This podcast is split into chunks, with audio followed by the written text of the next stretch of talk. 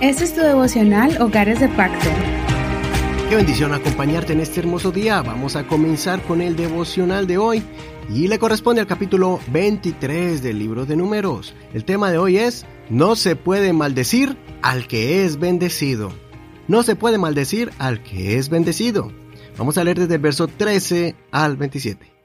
Entonces Balak le dijo, por favor, ven conmigo a otro lugar desde el cual lo puedas ver. Solo verás un extremo de él, no lo verás todo, maldícemelo desde allí. Entonces lo llevó al campo de Sofim, en la cumbre del Pisga, y allí edificó siete altares y ofreció en holocausto un toro y un carnero en cada altar. Y Balaam dijo a Balac, ponte aquí junto a tu holocausto, y yo iré a encontrarme con él allá. Entonces el Señor vino al encuentro de Balaam y puso palabra en su boca, diciéndole, Vuelve a donde está Balac y háblale así. Después volvió a Balac, y he aquí que éste estaba de pie junto a su holocausto, y con él los principales de Moab. Y Balac le preguntó, ¿Qué ha dicho el Señor? Entonces él pronunció su profecía y dijo, Balac, levántate y escucha, préstame atención, oh hijo de Zippor. Dios no es hombre para que mienta, ni hijo de hombre para que se arrepienta. Él dijo, y no lo hará.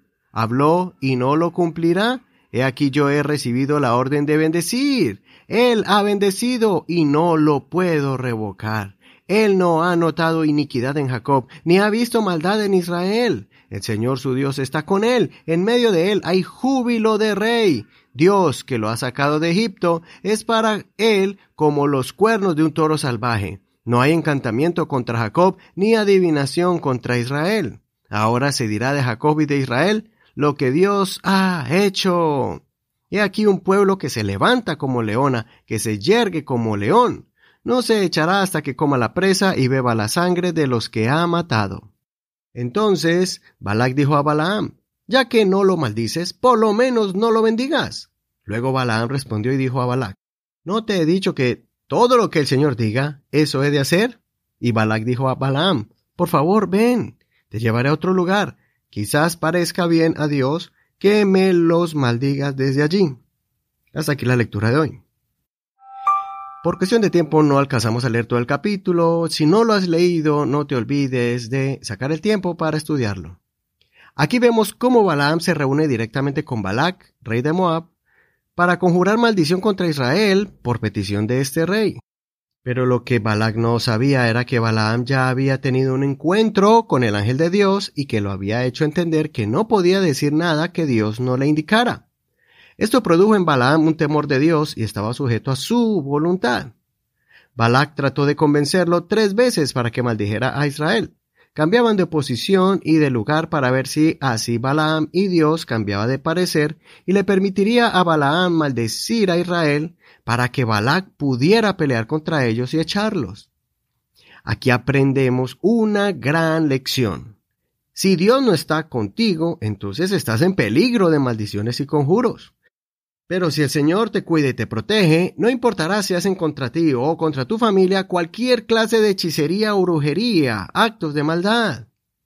Por eso es importante mantenernos todos los días conectados con la presencia de Dios en oración, invocando el nombre de Jesús sobre nosotros y nuestra familia, viviendo una vida recta y confiar en sus promesas.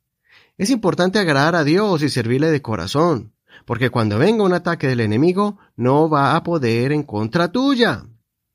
Recordemos que el Señor le ha dado a su iglesia, a sus hijos, plena autoridad sobre todo ataque o espíritu de las tinieblas que quiera hacerte daño.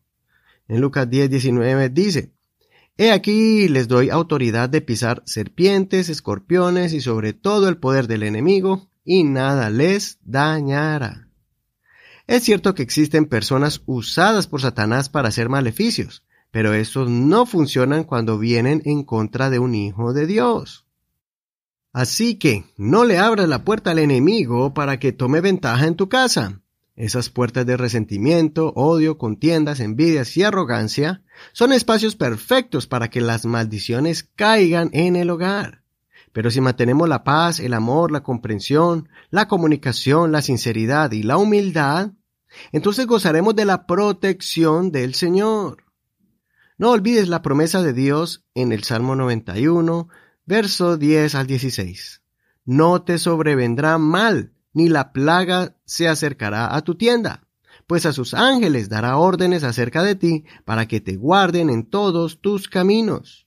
En sus manos te llevarán, de modo que tu pie no tropiece en piedra. Sobre el león y la cobra pisarás, hollarás al leoncillo y a la serpiente. Porque en mí ha puesto su amor, yo lo libraré, lo pondré en alto, por cuanto ha conocido mi nombre. Él me invocará y yo le responderé, con él estaré en la angustia, lo libraré y lo glorificaré, lo saciaré de larga vida y le mostraré mi salvación. Soy tu amigo y hermano Eduardo Rodríguez. Que el Señor escuche tu oración y te proteja bajo la sombra de sus alas. Hasta aquí el devocional del día de hoy. Espero que haya fortalecido este mensaje tu alma y te haya dado fortaleza para que tu hogar pueda prosperar en los caminos del Señor. Gracias por compartir este devocional, gracias por tus oraciones y por tu apoyo a este ministerio para que se siga repartiendo en diferentes hogares y en diferentes corazones. Por favor, dile a la gente que puede encontrar este devocional por medio de Spotify o Google Podcast, Apple Podcast, iHeartRadio y diferentes plataformas de audio. Si deseas estas enseñanzas que lleguen a la plataforma de WhatsApp, puedes escribirnos al 1562-551-2455. Ahí te llegarán las notas de este programa en español, en inglés y también el audio. También el enlace para que lo escuches en la internet. Bendiciones de Dios para ti.